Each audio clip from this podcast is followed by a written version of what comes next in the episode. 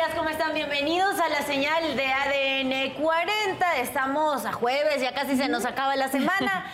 9 de marzo, muy contentas y muy sonrientes. Como siempre, yo soy Valentina Rodríguez. Y yo soy Mara Durón y queremos invitarlos a amanecer bien informados. Estas son las, noticias para despertar. Cuatro lesionados dejó la movilización por el Día Internacional de la Mujer aquí en la Ciudad de México, a la que asistieron más de 90 mil personas. Incendio consume fábrica de llantas en la alcaldía Escapotzalco.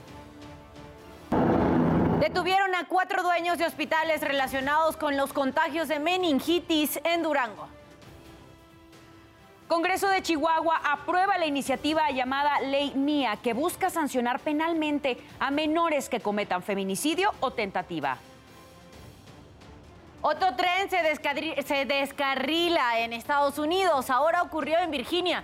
Dejó tres heridos y el combustible que transportaba se derramó en un río cercano. Y no se pierda más adelante la buena noticia del día. Le mostraremos a una tatuadora que ayuda a recuperar el autoestima de mujeres que han padecido cáncer de mama. Se especializó en reconstrucción oncológica para perfeccionar el resultado de su trabajo.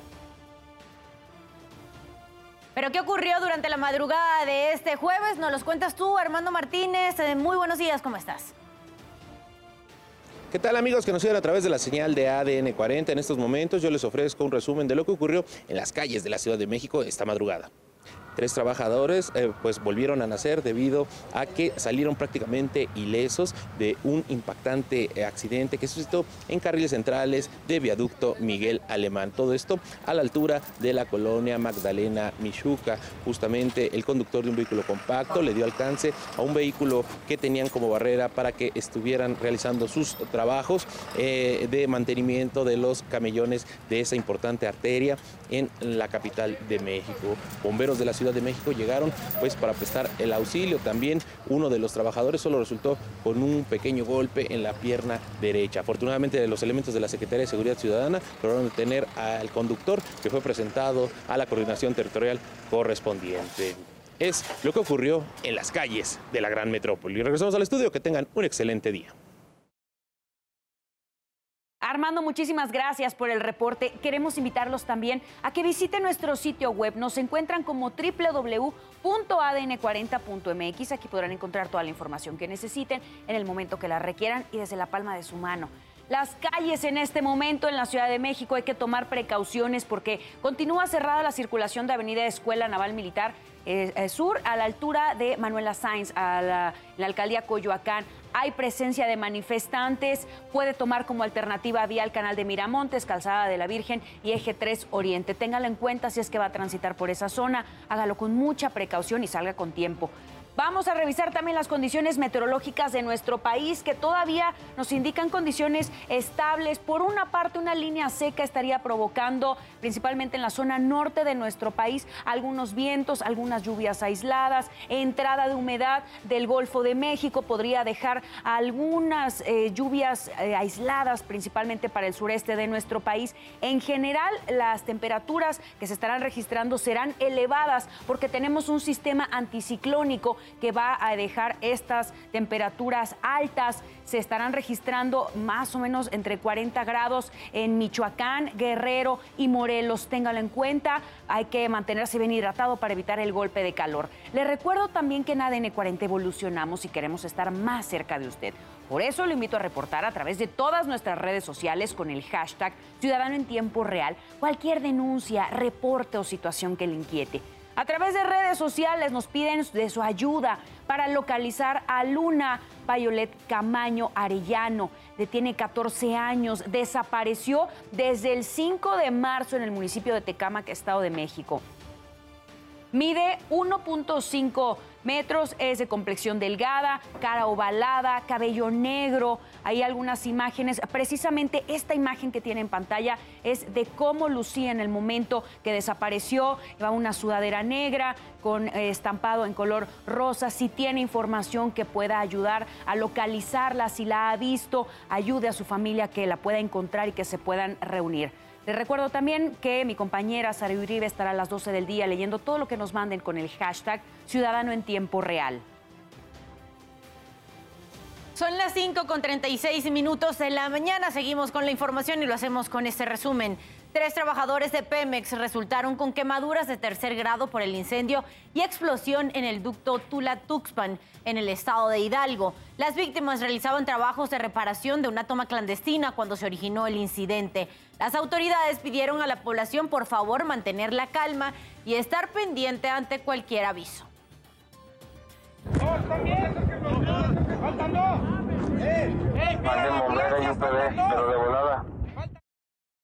Vecinos de la colonia La Capilla en Cadereyta, Nuevo León, amarraron a un poste de alumbrado público a un joven a quien acusan de varios robos. Al parecer, este sujeto identificado como Ángel de Jesús robó un teléfono celular, pero fue alcanzado por tres personas, las cuales recuperaron los objetos y lo golpearon hasta dejarlo inconsciente. Una vez que el presunto ladrón recobró el conocimiento, estaba emplayado en un poste y fue encontrado por la policía municipal.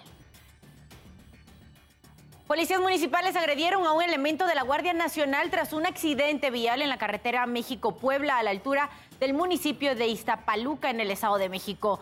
Todo se derivó luego que grúas del servicio de los municipales intentaran remolcar dos tráileres involucrados en un accidente en el que murieron una mujer y un niño de dos años. Por ser un tramo federal, corresponde al servicio concesionado remolcarlos. Sin embargo, los municipales lo impidieron. El elemento de la Guardia Nacional trató de intervenir y fue en ese momento que sufrió la agresión.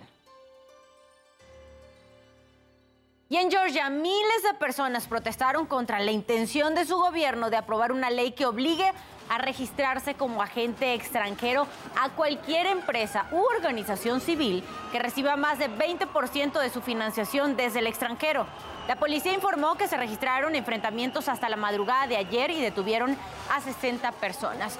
La iniciativa tendrá que pasar otros dos trámites para que entre en vigor.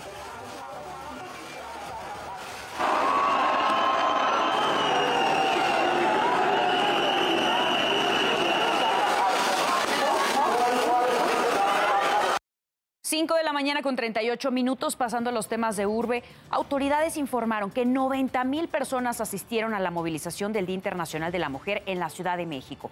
El Escuadrón de Rescate y Urgencias Médicas atendió a 37 personas, la mayoría por insolación, golpes y torceduras, así como a 24 mujeres policías. Tres civiles y una oficial fueron trasladadas a un hospital por lesiones no graves. Elementos aseguraron martillos, mazos, tubos, pates, palos, cadenas metálicas, latas de pintura en aerosol y recipientes con líquidos inflamables. El pinche gobierno se tiene que morir. Aplaudan, aplaudan, no dejen de aplaudir. Que el pinche machismo se tiene que morir. Ahora que estamos juntas. Ahora que sí nos ven. Abajo el patriarcado se va a caer, se va a caer. ahora nos ven. Colectivos feministas salieron a las calles de la Ciudad de México para conmemorar el Día Internacional de la Mujer. Algunos contingentes partieron del Monumento a la Revolución, del Ángel de la Independencia y de la Glorieta de las Mujeres que Luchan, todos con dirección al Zócalo para pedir un alto a los feminicidios y la violencia de género. Durante el recorrido hubo cantos y bailes en homenaje a las mujeres asesinadas. Otras feministas llegaron directamente a la plancha del Zócalo. En otro punto, mujeres encapuchadas realizaron pintas en vallas que protegen edificios, museos y monumentos. Policías de la Secretaría de Seguridad Ciudadana retiraron objetos como martillos a un grupo de manifestantes para evitar daños. Precisamente en el marco del Día Internacional de la Mujer, un grupo de encapuchadas realizó destrozos en la Facultad de Medicina de la UNAM. Con martillos golpearon las letras que identifican la facultad, realizaron pintas en el edificio y rompieron varios cristales. El colectivo dijo manifestarse por los casos de acoso y violencia de género que se viven dentro de la institución. Por otra parte, reportaron un fuerte incendio en una fábrica de llantas ubicada entre Nextengo y Camino a Santa Lucía en la alcaldía Azcapotzalco, en la Ciudad de México. Vecinos desalojaron la zona por seguridad ante el fuego que se encontraba fuera de control. A través de redes sociales, usuarios reportaron que la columna de humo se observaba desde distintas partes de la ciudad. En tanto, elementos del heroico cuerpo de bomberos atendieron el siniestro. No se reportaron personas lesionadas.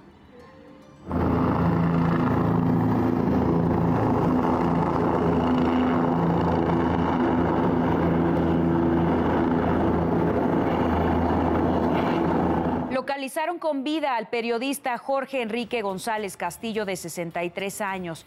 Lo ubicaron en calles del centro histórico y estaba reportado como desaparecido desde el 6 de marzo, cuando arribó de Nayarit a la Ciudad de México.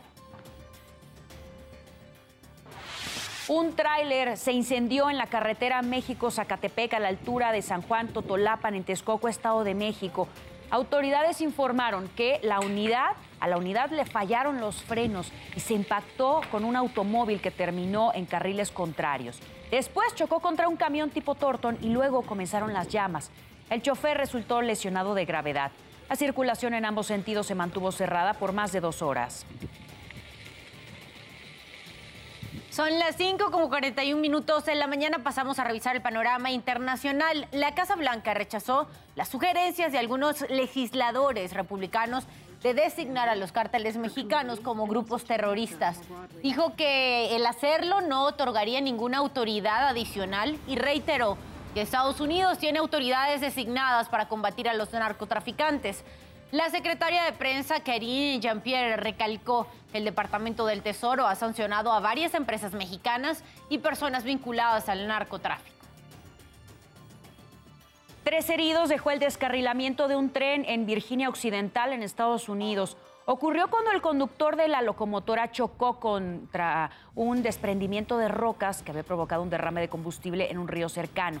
De acuerdo con las autoridades, el tren no transportaba materiales peligrosos, ya se implementaron medidas de contención para evitar la contaminación del agua. El accidente se produce a un mes del descarrilamiento e incendio de un tren de carga en Ohio. Y al menos cuatro personas muertas y 23 lesionados dejó el descarrilamiento de otro tren de pasajeros, pero en Egipto. Esto ocurrió cuando el ferrocarril llegó a una estación en la ciudad de Kualjub cerca del río Nilo. Las autoridades informaron que el maquinista no siguió las indicaciones de alto, mientras uno de los ayudantes en las vías se encontraba bajo los efectos de un medicamento controlado. El Departamento de Justicia de Estados Unidos acusó a la policía de Louisville de violar los derechos civiles. Esto después de una investigación de dos años iniciada a raíz de la muerte en 2020 de la afroamericana Breonna Taylor por disparos de agentes. Los hallazgos fueron anunciados en una rueda de prensa por el fiscal general Mary Garland, que calificó la conducta de los policías como desgarradora. Un muerto y tres heridos dejó la explosión de una fábrica de pirotecnia en Bolivia. Cámaras de seguridad captaron el momento del estallido y posterior incendio. Debido a la emergencia, un grupo de personas apoyó a los bomberos lanzando cubetas de agua para controlar las llamas. De acuerdo con el reporte, el inmueble quedó destruido y está Sería la tercera vez que sucede un accidente de este tipo. Alrededor del mundo hubo manifestaciones por el Día Internacional de la Mujer. En Barcelona, cerca de 1.500 mujeres marcharon en apoyo de trabajadoras sexuales. En Indonesia, decenas salieron a las calles para exigir al gobierno igualdad de derechos a todas las trabajadoras. En Filipinas, cientos de activistas protestaron por mejorar la situación laboral y evitar discriminación y abusos. En Sri Lanka se eh, registraron enfrentamientos con la policía.